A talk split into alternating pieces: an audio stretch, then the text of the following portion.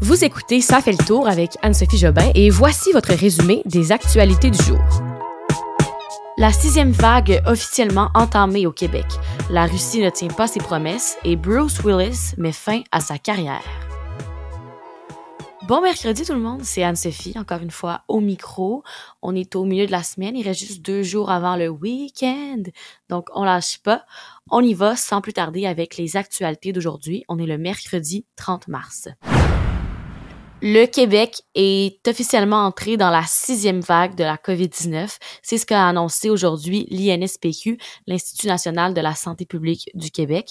Vous l'avez probablement remarqué dans votre entourage, il y a de très nombreux cas de COVID-19 en ce moment au Québec. Les chiffres ne parlent pas vraiment d'eux-mêmes parce que les gens en ce moment font leurs tests à la maison. Donc, euh, quand on regarde les tests PCR, euh, ça sert pas à grand chose parce que entre vous et moi, si vous avez des symptômes ou si vous êtes en contact avec quelqu'un, vous allez prendre un test rapide. C'est beaucoup plus simple et vous pouvez le faire de chez vous.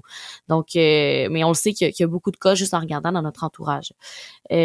pourquoi? Il y a autant de cas Parce qu'on fait face en ce moment à un variant qui est fortement transmissible, le variant BA2, donc le petit frère de Micron. C'est pas le Omicron qu'on a connu en janvier, hein, c'est un autre sous-variant. Donc, si vous avez eu un micro en janvier, sachez qu'il est possible que vous attrapiez la COVID une deuxième fois quand même, même une troisième pour certains, c'est possible si vous l'avez eu plus tôt, que ce soit Delta ou le premier, le, premier variant de la COVID qu'on a connu.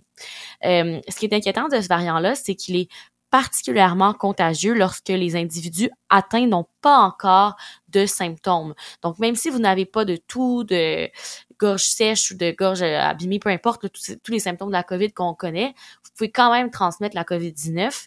Euh, donc, au moment où on pense qu'on n'est pas infecté et qu'on poursuit nos activités sociales, souvent, c'est à ce moment-là qu'on est contagieux avec le variant. Mais ce qui est encore plus difficile à gérer, c'est que lorsque les symptômes apparaissent tôt dans la maladie, les tests peuvent sortir négatifs.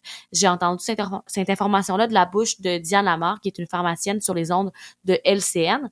En fait, elle disait que le test est parfois positif quatre ou cinq jours après que les gens aient été contaminés. Donc, ça peut prendre plusieurs jours. Ce qu'on sait au moins, c'est que les symptômes sont pour la plupart très légers, mais reste que euh, les gens doivent rester à la maison et mettre leur vie à pause pour cinq jours pour se confiner s'ils ne veulent pas faire de télétravail. Vous comprendrez que ça, ben, ça a des répercussions directes sur les entreprises qui, en ce moment, ont énormément de cas de COVID et donc euh, plusieurs employés qui ne peuvent pas rentrer au boulot. Je lisais des articles, des, des entrevues, des, commerces qui doivent fermer ou qui doivent simplement mettre fin à un service pour la soirée parce que les employés peuvent pas rentrer, ils sont contaminés euh, par la COVID-19, surtout par ce variant-là. Euh, je suis vraiment désolée d'être juste en ce moment dans les mauvaises nouvelles entourant la COVID-19, mais c'est la vie, hein, c'est l'actualité.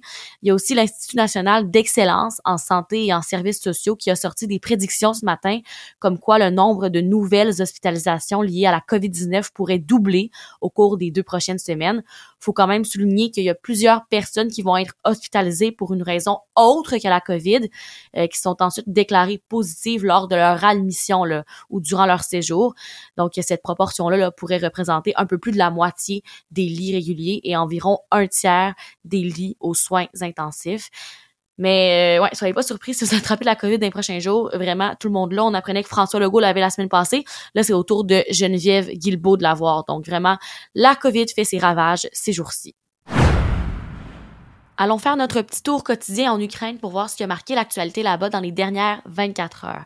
Le nombre de réfugiés euh, ukrainiens a franchi la barre des 4 millions aujourd'hui. Ça, c'est selon les chiffres du Haut Commissariat aux réfugiés. L'Europe n'a pas connu de tel flot de réfugiés depuis la Deuxième Guerre mondiale.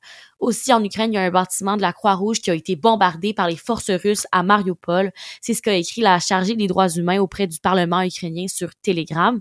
Et même si le bâtiment était marqué d'une Croix-Rouge avec un fond blanc, ça, ça équivaut en fait euh, à un signe pour dire aux, ennemis que ben il y a des blessés dans le bâtiment, il y a du matériel civil ou du matériel humanitaire. Même s'il y avait cette Croix-Rouge-là, ben les avions ont quand même bombardé. Je vous rappelle que Mariupol, c'est cette ville-là où ça brasse beaucoup depuis plusieurs semaines, ou que vraiment là, c'est une crise humanitaire.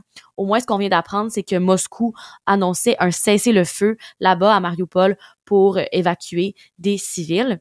Un petit mot quand même que je tiens à mentionner, euh, ça, reste important de rappeler que les informations qui sont avancées par Kiev sont invérifiables et de sources indépendantes parce que Mariupol est assiégé par l'armée russe depuis quand même le fin février. Alors les communications sont pas nécessairement toujours bonnes, donc c'est pas de l'information qui est aussi bien vérifiée qu'ailleurs en Ukraine. Sinon, dernière information sur la guerre, on se rappelle hier après euh, des pourparlers entre la Russie et l'Ukraine, on croyait qu'il y avait de l'espoir, hein? surtout que la Russie avait promis de diminuer son activité militaire. Eh bien, sur le terrain, on peut vraiment observer que ces promesses-là ne se vérifient pas. Selon le Kremlin, le Kremlin, c'est une forteresse qui euh, est située au cœur de Moscou. Selon le Kremlin, la région de Tchernihiv, euh, qui avait dit bénéficier d'une désescalade par Moscou, a plutôt été bombardée toute la nuit, selon le gouverneur régional. Triste nouvelle dans le milieu culturel, le populaire acteur de films d'action Bruce Willis a dû mettre fin à sa carrière en raison de problèmes de santé. Il souffre en fait euh, d'aphasie, donc euh, des problèmes de santé notamment liés à des troubles du langage. C'est ce qu'a annoncé sa famille aujourd'hui. L'aphasie, là, ça survient souvent après une attaque cérébrale ou un traumatisme crânien et ça empêche la personne de communiquer normalement, ce qui est quand même essentiel dans son métier. Et euh, d'après les spécialistes de la Mayo Clinic américaine, ça peut même affecter votre capacité à parler, écrire et à comprendre un langage, à la fois sous sa forme orale et écrite. Le Parti conservateur du Québec d'Éric Duhem était un peu dans l'eau chaude ce matin suite à une enquête qui est sortie du Journal de Montréal. C'est une enquête où on apprend que la vice-présidence de l'Association de circonscription du Parti conservateur du Québec, donc quelqu'un qui fait un peu comme partie du parti d'Éric Duhem, a été arrêtée par la Sûreté du Québec pour avoir embourbé le système de prise de rendez-vous pour la vaccination contre la COVID-19. Alors, euh, c'est une dame qui, qui s'appelle Sylvie Paradis. Elle a 54 ans et c'est une adepte du discours complotiste. Elle, ce qu'elle a fait dans le fond, c'était euh, de remplir le plus de cadres possible de rendez-vous pour se vacciner contre la COVID-19. Et son but, c'est de mobiliser les employés qui n'avaient pas besoin de rentrer au travail. Euh, les informations du bureau d'enquête disent qu'elle aurait pris environ 50 faux rendez-vous sur Clic Santé. Et euh, le chef du parti, d'Éric Duhem, a dit en entrevue qu'elle aurait remis sa démission lorsqu'elle s'est faite arrêter. Petite nouvelle rapide sur un magasin que vous connaissez tous, les Dollarama, magasin des petits prix. Euh, la chaîne a annoncé qu'elle va grimper le prix de certains produits à 5 dollars. Donc, euh, il va encore avoir des produits à 1 dollar, 2 dollars, 3 dollars, mais aussi à 5. Moi, ça me frappe de lire ça parce que je me rappelle quand j'avais 5 ans, je partais avec 10 dollars, non, 11 dollars et 14, mettons 10 piastres, et je pouvais m'acheter comme 10 articles au Dollarama et retourner à la maison avec comme 10 petits cadeaux peut-être un peu de la surconsommation, mais c'était vraiment mon plaisir quand j'avais comme 5 ou 7 ans. Bref, euh, depuis 2015, les produits les plus chers se vendaient à 4 dollars. Et là, donc, avec ce 1 dollar de plus pour certains produits, on va pouvoir s'attendre à des produits de valeur encore plus attrayante au Dollarama. Une loi interdisant de parler d'homosexualité à l'école va être mise en place en Floride. C'est une loi qui a pour objectif d'interdire l'enseignement des sujets en lien avec l'orientation sexuelle ou l'identité de genre à l'école primaire là-bas en Floride.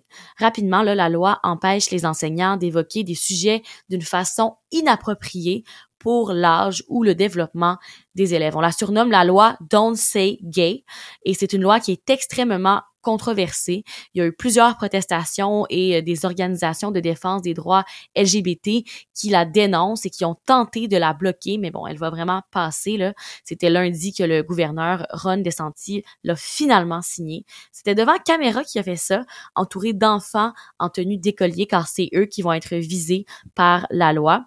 L'opposition, donc le Parti démocrate de la Floride, le souligne que c'est un jour triste et que euh, Ron DeSantis prend le parti de la haine et de la discrimination, qui utilise la souffrance des enfants et des familles pour marquer des points auprès de sa base électorale en signant cette loi.